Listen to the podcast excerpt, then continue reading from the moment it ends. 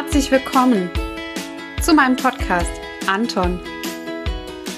Und ich natürlich, die Erzählerin dieser ganzen verrückten Geschichte. Mein Name ist Elke.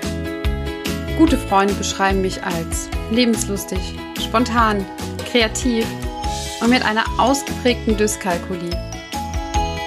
Letztes Jahr ist mir was Unglaubliches passiert. Ich bin an Brustkrebs erkrankt. Triple negativ. So ein Mist. Ich bin's, Anton. So hat er sich vorgestellt. Er hat sich einfach so in mein perfektes Leben geschlichen und mir, mir hat's die Schuhe ausgezogen. Ich bin eine grenzenlose Optimistin.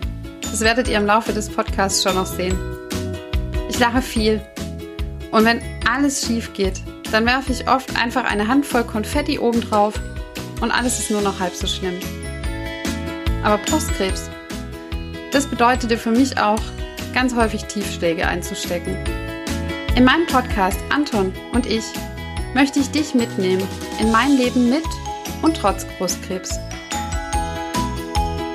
Ich möchte eine von ganz vielen Stimmen sein. Denn Brustkrebs, das kann jede und jeden von uns treffen. Also hört mal rein. Ich freue mich auf euch.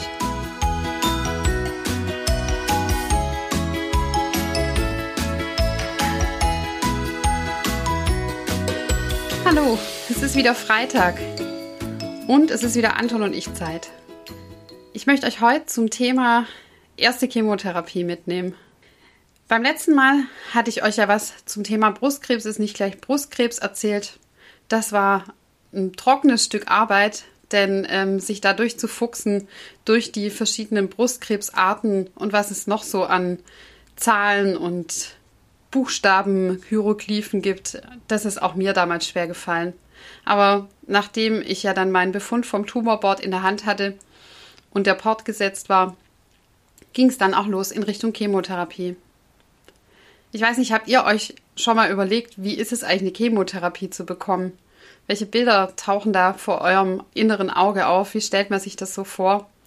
Ich kann von mir da nur sprechen und sagen, ich kannte Chemotherapie aus tragischen Fernsehfilmen, die Stühle, in denen halbtote Menschen lagen, völlig fahl im Gesicht, total antriebsarm und in sich zusammengesunken, hängen sie da an ihren Infusionen und ähm, davor hatte ich einen richtig, richtig heiden Respekt. Also Chemotherapie war so wirklich mein Angstgegner. Und trotzdem wusste ich natürlich, dass die Therapie bei mir und bei vielen, vielen anderen an Krebserkrankten eben nur funktionieren kann, wenn die Chemotherapie durchgezogen wird und wenn sie dann eben auch gut funktioniert. Und somit stand bei mir, das hatte ich ja schon beschrieben, wie ich da auf dem Tresen getrommelt habe, eben das Thema Chemotherapie nur knapp zwei Wochen nach der Verkündung der Diagnose und der ganzen Diagnostik und der Setzung des Ports dann auch an. Und dahin möchte ich euch heute gerne mal mitnehmen.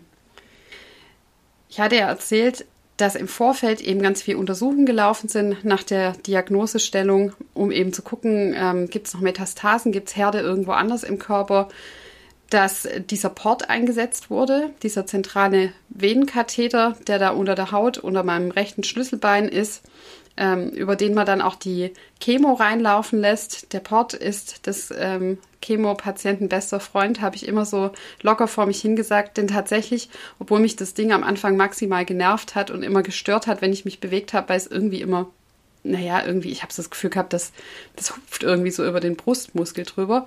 Ähm, wurde das wirklich mein bester Freund, mein kleiner Porti. Bevor dann so ein erster Chemotag ansteht, gibt es noch ein Aufklärungsgespräch. Und ähm, das habe ich bei meinem Onkologen bekommen und habe jetzt hier mal ähm, den Aufklärungsbogen rausgeholt. Das müsst ihr euch so ein bisschen vorstellen. Ähm, das ist eine Einverständniserklärung. Also man unterschreibt dann auch, ja, ja, ich will. und ähm, da steht erstmal drin, welche Dosis, welches Schema man bekommt.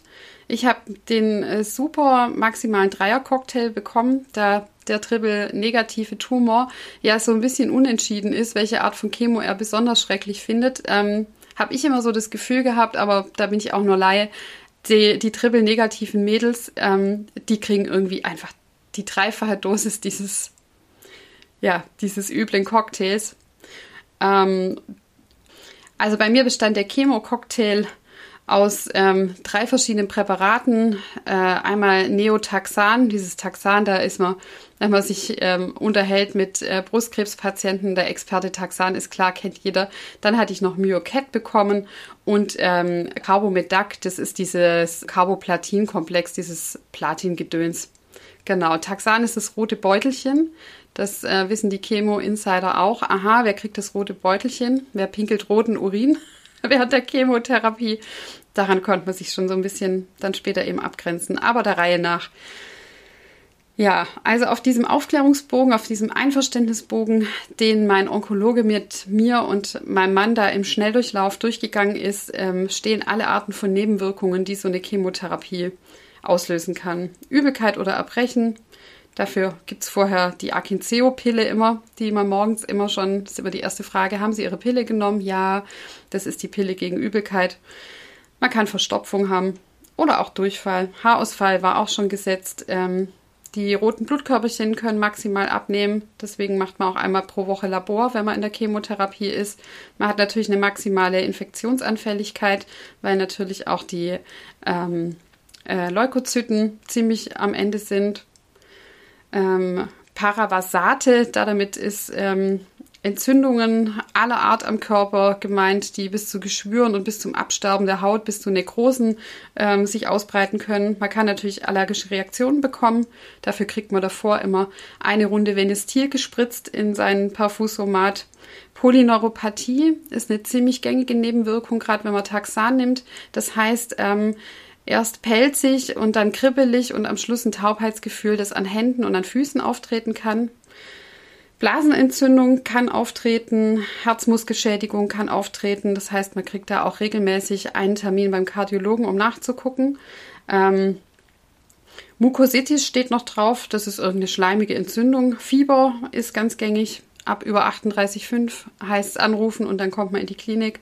Ähm, der Port kann sich natürlich entzünden. Also wir haben eine Reihe von Nebenwirkungen darunter geleiert bekommen. Das klang so ein bisschen ähm, wie wenn man irgendwie die Sonderausstattung bei Mercedes beim Auto konfigurieren kriegt.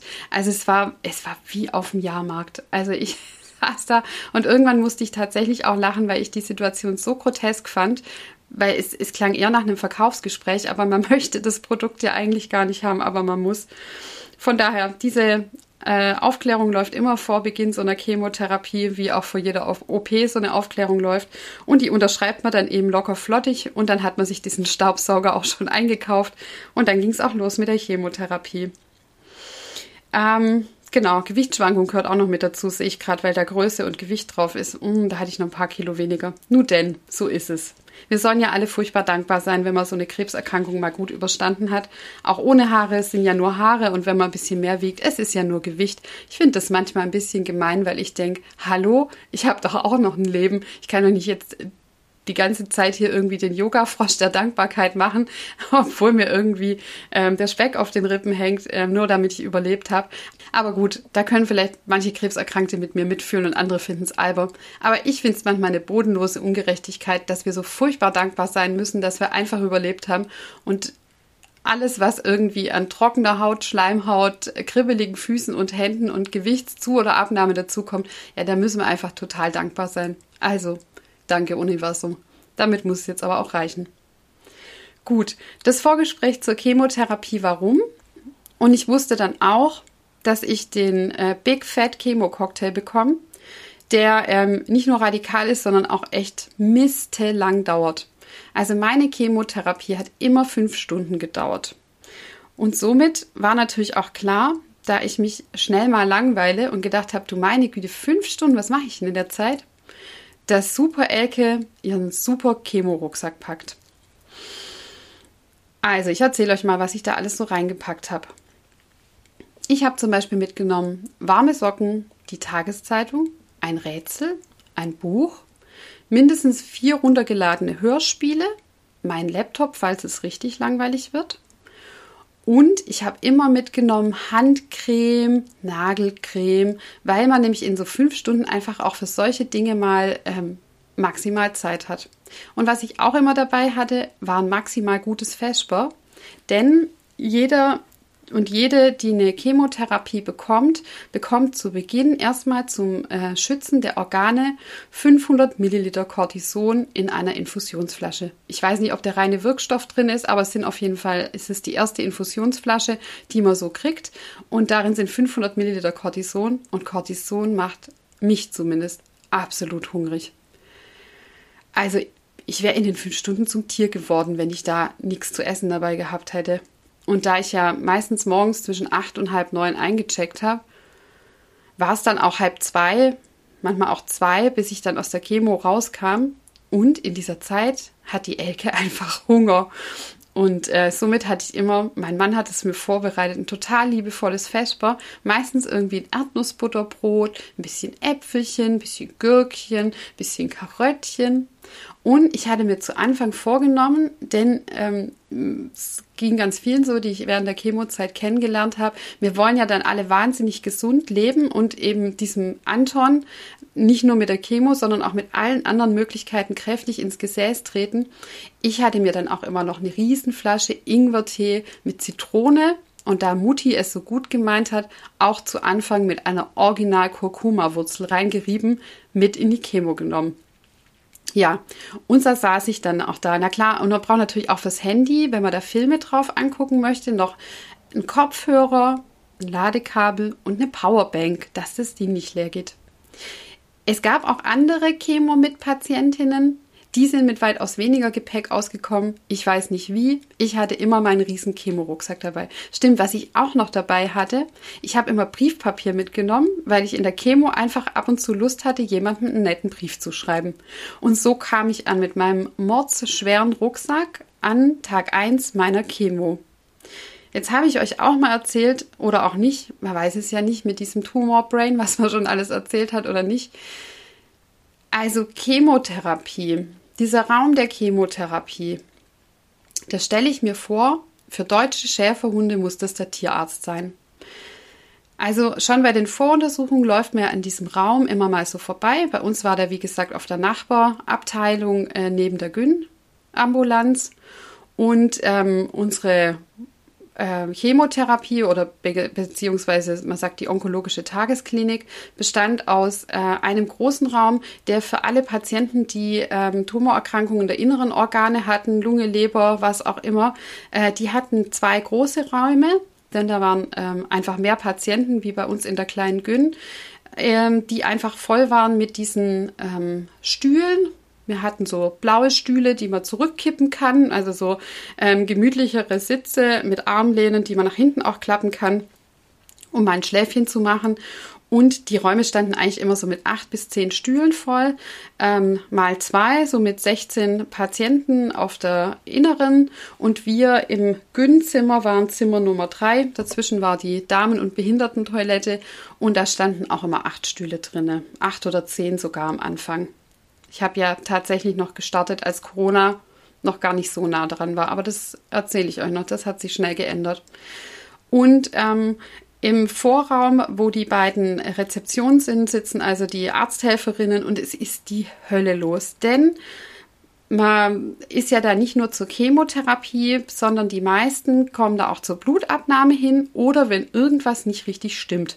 Das heißt also, da vermischt sich das Patientenvölkchen zwischen denen, die auf eine Blutentnahme warten, zwischen denen, die dann warten müssen, bis das Blutergebnis eine gute Stunde später da ist, äh, um dann eben gesagt zu bekommen, jo, deine Chemo findet morgen statt oder nee, die findet nicht statt, die Blutwerte sind schlecht. Dann sitzen da diejenigen, die ähm, im Verlaufe der Chemo kriegt man es immer mehr.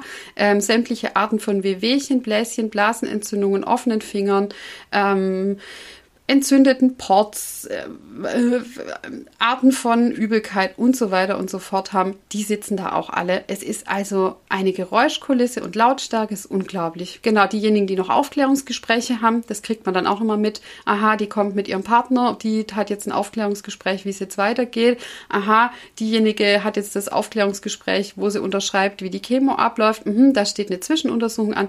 Also es ist heterogen und trotzdem jeder Patient ist so ein deutscher Schäferhund, der mit feuchten Pfötchen ganz, ganz still in diesem Vorraum sitzt und genau weiß, wenn er nach links und rechts guckt. Ich kenne euch, ich kenne eure Themen, die habe ich auch. Ja, da sitzen dann Menschen auch mit Tüchern auf dem Kopf, mit Perücken auf dem Kopf, mit noch Echthaar, mit noch weniger Echthaar, mit, naja, viel zu wenig Echthaar, mit wieder Echthaar. Und es geht da richtig ab.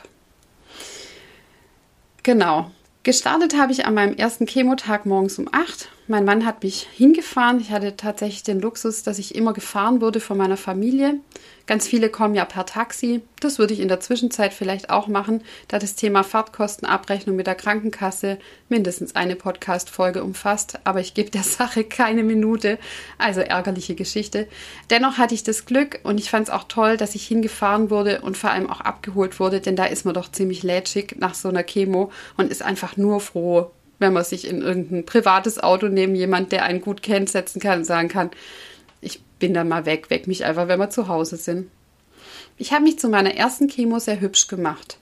Irgendwie habe ich gedacht, ich zeige dem Anton einfach, dass das für mich ein hochoffizieller Tag ist, der ersten Räumungsklage und ähm, dass ich mich ähm, also da nicht so schnell unterkriegen lasse. Ich habe also mein Fifi aufgesetzt, habe mir ein bisschen Farbe ins Gesicht gemalt. Ich hatte damals noch Augenbrauen und Wimpern super praktische Geschichte und alle anderen Haare auch, denn ähm, die fallen ja erst im Verlauf der bei mir zweiten oder dritten Chemo oder eben im Chemoverlauf aus und bin da also mit meinem Riesenrucksack eingecheckt, weil sie noch morgens um acht stand ich da.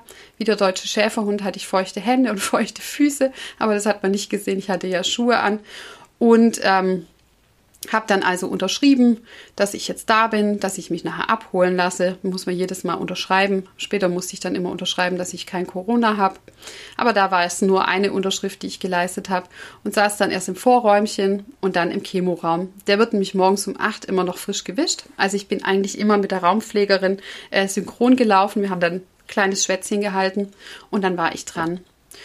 Und dann wartet man in diesem Chemoraum, zumindest war es bei mir so, da füllt sich dann auch ganz langsam mit Leuten, die auf Viertel nach acht oder halb neun eingestellt sind.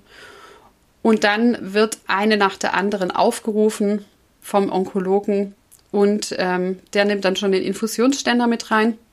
Da guckt man dann beim ersten Mal ganz andächtig hoch und denkt, also wirklich, also wirklich fünf Beutel hängen da dran und denkt, oh nee. Oh.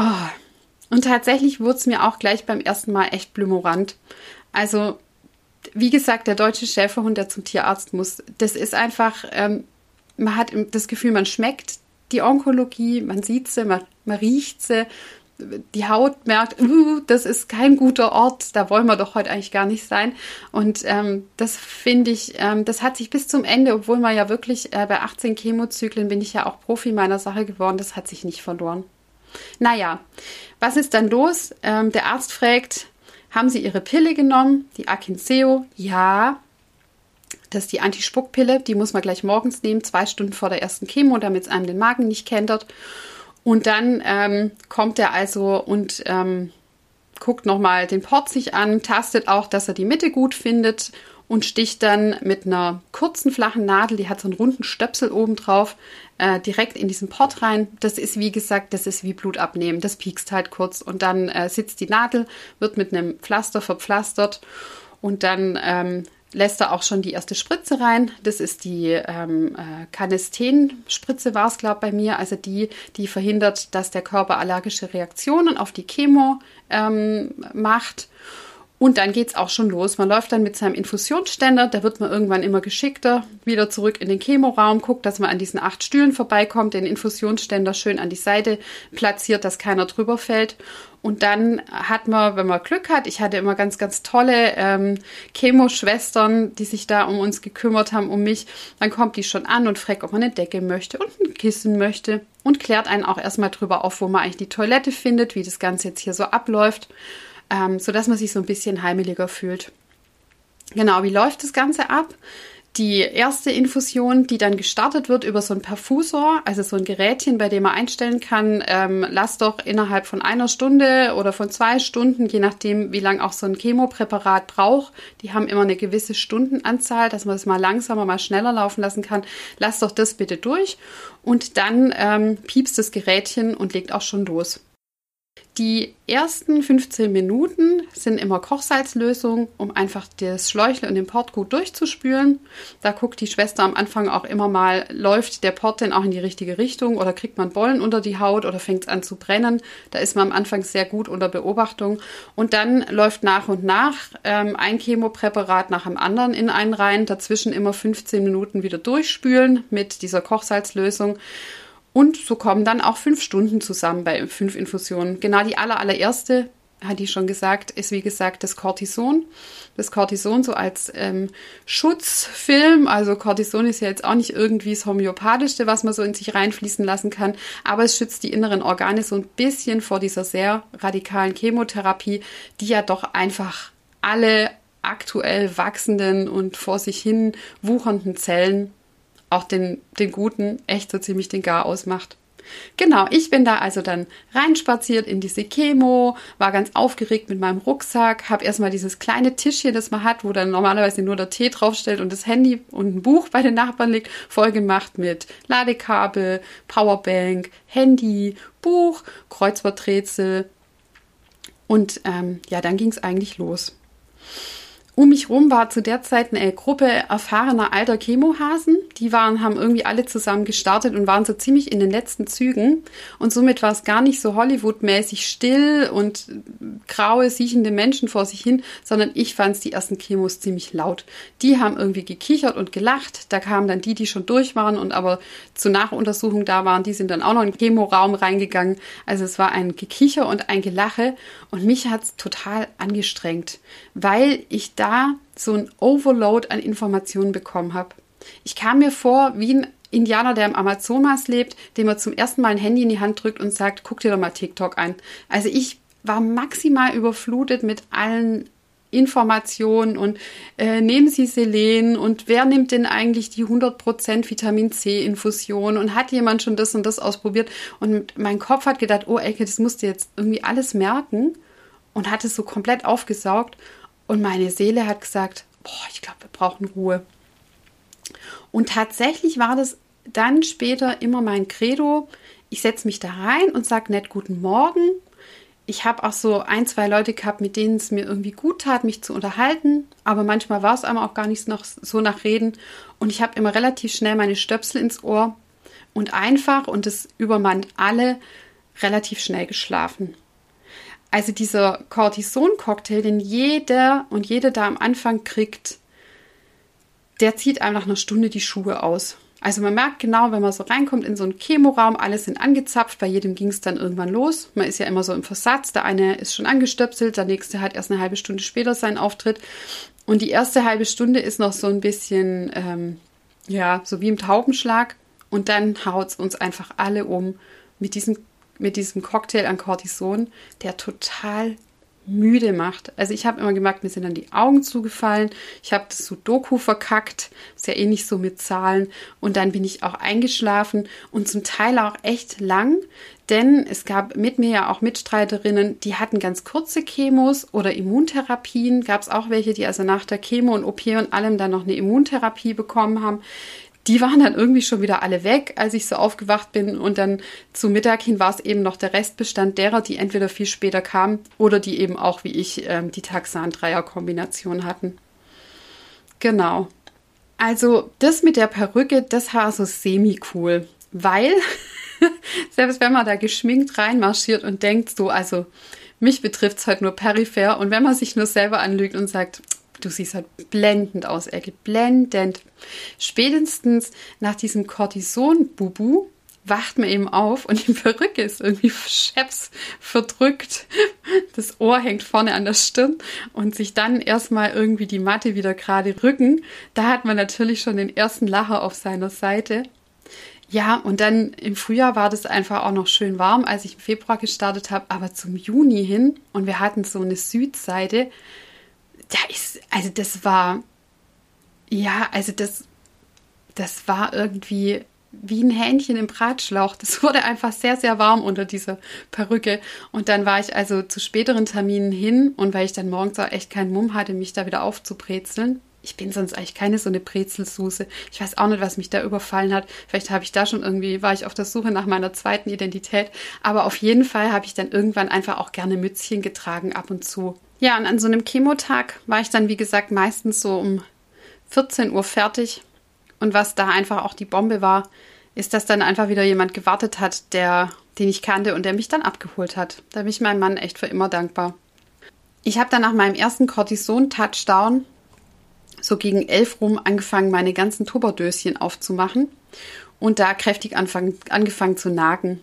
Ich glaube, manch einer hat es irgendwie ein bisschen widerstrebt, weil es tatsächlich auch manchen Patienten schon während der Chemotherapie ein bisschen auf den Magen gehauen hat. Mich nicht.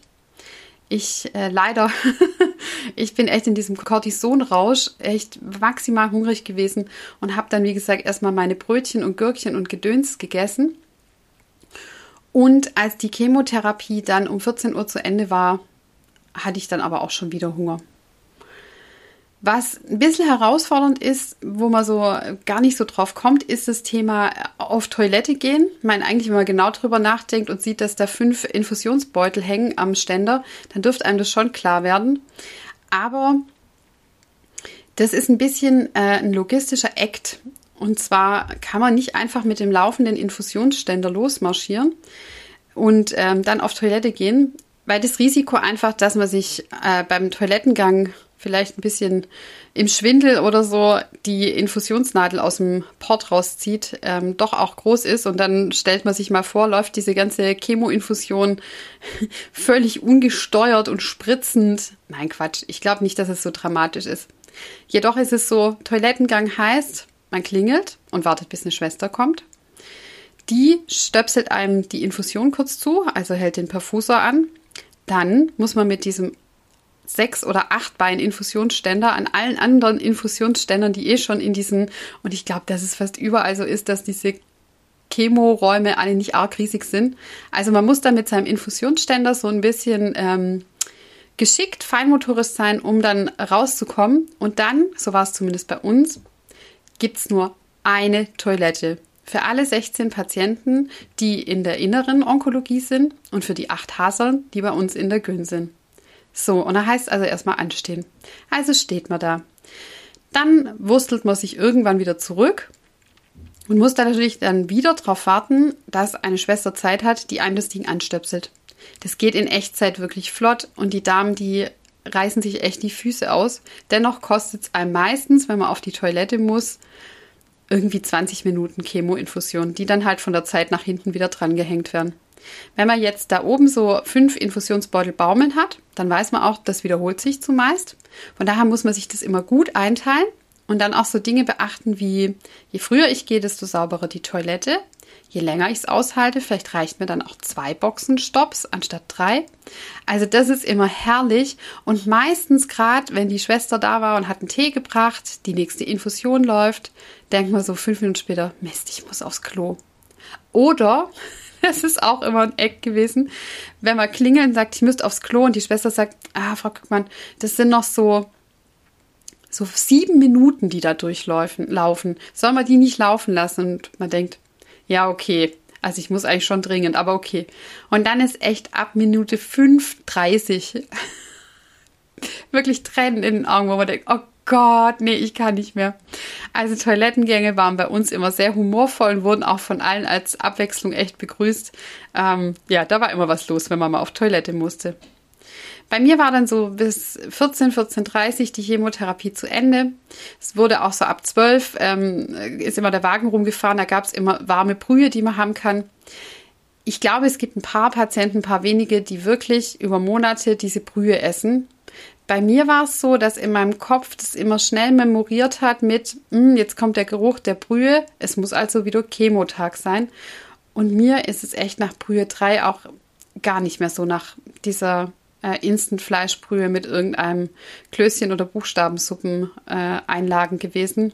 Ich habe immer gedacht, oh nee, ich kann es auch nicht. Also mir war es nie furchtbar schlecht in der Chemo, mir war es aber immer ein bisschen blümerant und immer so ein bisschen allein schon über die Psyche, man weiß einfach, hey, da wird jetzt echt der letzte Dreck in einen reingeleert. Klar hilft der hoffentlich gegen den Tumor, aber hey, es ist einfach keine Vitamin C-Infusion und es ist auch keine Botox-Behandlung, sondern es ist einfach wirklich echt eine knallmiese Therapie.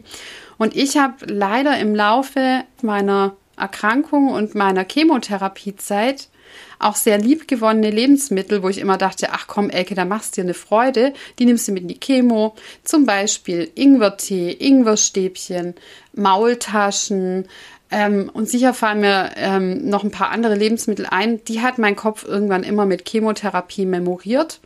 Und somit finde ich die bis heute irgendwie eklig, weil wenn ich da reinbeiß oder dran denke, dann denke ich automatisch immer an den Geruch, an den Geschmack, an das, wie es in so einer Chemotherapie aussieht und denke dann, ich wäre Ingwer. Und ich habe mein Leben lang gerne Ingwer gegessen und getrunken. Aber ich muss auch echt spoilern, ich habe es da maximal übertrieben in der Chemotherapie. Ich bin dann eben nicht mit dem Tässchen Ingwertee an, sondern ich habe 1,5 Liter Ingwertee zu den fünf Infusionen dazu. Plus hardcore reingeriebene Gelbwurzel, also Kurkuma, mir da kredenzt. Ich kann mich noch an die Ingwerstückchen zwischen den Zähnen erinnern und muss bis heute sagen, uah, eklig, will ich nicht mehr haben. Gut, das wäre durch. Aber man kann tatsächlich auch ein Leben ohne Ingwer leben. Habe ich ausprobiert, funktioniert bisher ganz gut. Ja, die Chemotherapie ist rum. Mein Mann holt mich ab. Und nachdem ich dem die ersten zwei Mal echt mit einer Heißhungerattacke der hübschesten Sorte im Auto eskaliert bin, also ich weiß nach Chemo 2, wir waren, ich glaube, fünf Kilometer von zu Hause entfernt und ich habe ihm gesagt, wenn du jetzt nicht sofort an diesem Dönerladen hier anhältst und mir einen saftigen Döner in die Hand drückst, dann drehe ich durch und dann sterbe ich nicht an Krebs, sondern an dem Verlust dieses Döners. Und der arme, liebenswürdige Mensch ist dann echt rein und hat mir einen saftigen Döner mit viel Knoblauch geholt und den habe ich im Auto komplett zersägt und war sehr beseelt. Und daraufhin wusste der Mann, wenn mir sowas nicht nochmal wieder passieren muss, möchte, haben, dann komme ich immer mit Essen an. Und ich habe also die äh, anderen 14, 15 Chemozyklen tatsächlich immer, wenn ich ins Auto eingestiegen bin, erstmal eine warme Mahlzeit auf dem Tablett bekommen. Der hat mir das echt in Wolldecken eingewickelt mitgebracht und ich durfte dann erstmal speisen. Dann war ich total im Glück und er glaubt auch einigermaßen befriedet, dass er weiß, bis zu Hause dürfte es eigentlich nicht mehr eskalieren. Wir kommen irgendwie heil an. Ja, so war das mit der Chemotherapie. Das ist, wenn, wenn Chemotherapie ansteht, also es ist ja schon entrückt, wenn man eine Krebserkrankung generell hat, aber spätestens, wenn diese Chemotherapie losgeht, und das ist ein gefühlt unendlich langer Prozess, dann entrückt sich die normale Welt komplett. Ich habe also mit der Chemotherapie drei Wochen nach Diagnose begonnen. Und schon ein, zwei Wochen später habe ich gemerkt, dass ich von meinem normalen Leben, meinem Arbeitsplatz, Freunden, Kollegen, meiner Realo-Welt so weit weg war, wie wenn ich ein Jahr die erste Mars-Expedition begleitet hätte. Und das ist einfach so. Man ist in einer völligen Parallelwelt. Die, die Woche ist total anders rhythmisiert, als sie normal ist. Man ist in einem Abhängigkeitsverhältnis mit seiner Klinik, seinen Ärzten, seinem Blutbild, seinem Tumor. Und es ist einfach, es ist auch eine Welt und es gibt auch einen Rhythmus und da gibt es auch schöne Momente sicherlich. Aber ich habe mich gefühlt, wie wenn ich seit Jahren nicht mehr gearbeitet hätte. Ich konnte wirklich mit dem normalen Tagesablauf, den ich noch drei Wochen zuvor hatte, nichts mehr in Verbindung bringen. Tja, so war das. Jetzt lese ich euch zum Abschied noch mal was vor aus meinem Blog, den ich, ähm, ja, hatte ich schon erzählt, zu Anfang meiner Erkrankung angefangen habe. Aus dem Grund, weil ich gedacht habe, ich muss andere auf dem Laufenden halten, ohne ständig selber den Druck zu haben, ähm, zu telefonieren und zu schreiben. Und ich habe auch da schon gemerkt, das könnte ein Lebensabschnitt sein, da lohnt sich ähm, doch drüber was zu schreiben, um ihn später einfach nochmal ins Gedächtnis rufen zu können, weil so vieles verloren geht. Und ich habe also an diesem 21. Februar, nee, 29. Februar, da war die erste Chemotherapie ähm, dann auch rum. Das war, müsste den Tag nach der ersten Chemotherapie gewesen sein. Habe ich also reingeschrieben in meinen Blog. Anton ist ein aktives Kerlchen. Ihr wisst ja, dass ich meinen Tumor Anton genannt habe. Weil er sich einfach irgendwann mal vorgestellt hat und gesagt hat, ich bin der Anton, ich ziehe jetzt bei dir ein und mach dir das Leben zur Hölle. Also Anton hat sich mit, hat sich mir als mit, äh, als älterer Herr mit Berliner Dialekt vorgestellt. Ich mag Berlin total gerne und ich liebe diesen Dialekt. Ich kann also nicht sagen, warum der Anton sich genau diesen Namen, diesen Körper und diesen Dialekt ausgesucht hat. Aber so ist es halt. Und er sagt dann also, und ich schreibe dann also drüber auf, Anton ist ein aktives Kerlchen. Auch wenn er gar nicht so aussieht, auf mich wirkt er eher faul und lahm. Ist er aber immer am Wursteln. Wursteln, sagt man bei uns im Schwäbischen, wenn jemand immer am Schaffen ist, also am Arbeiten. Nachts schiebt er Kisten und Kartons über die Flure und sorgt so dafür, dass ich schlecht schlafe. Also der typische ähm, Cortisonrausch. Tagsüber stellt er alles voll. Ich fühle mich wie ein aufgequollenes Brötchen, wie eine alte Oma auf Abführmittel. Nachdem ich gestern vor Kraft und Energie kaum wusste, was ich anstellen soll, ich bin zwei große Runden durch den Wald und über die Felder gelaufen, komme ich heute nicht mehr in die Gänge. Okay, das ist ein Lerngeschenk für mich. Jeden Tag so annehmen, wie er eben ist.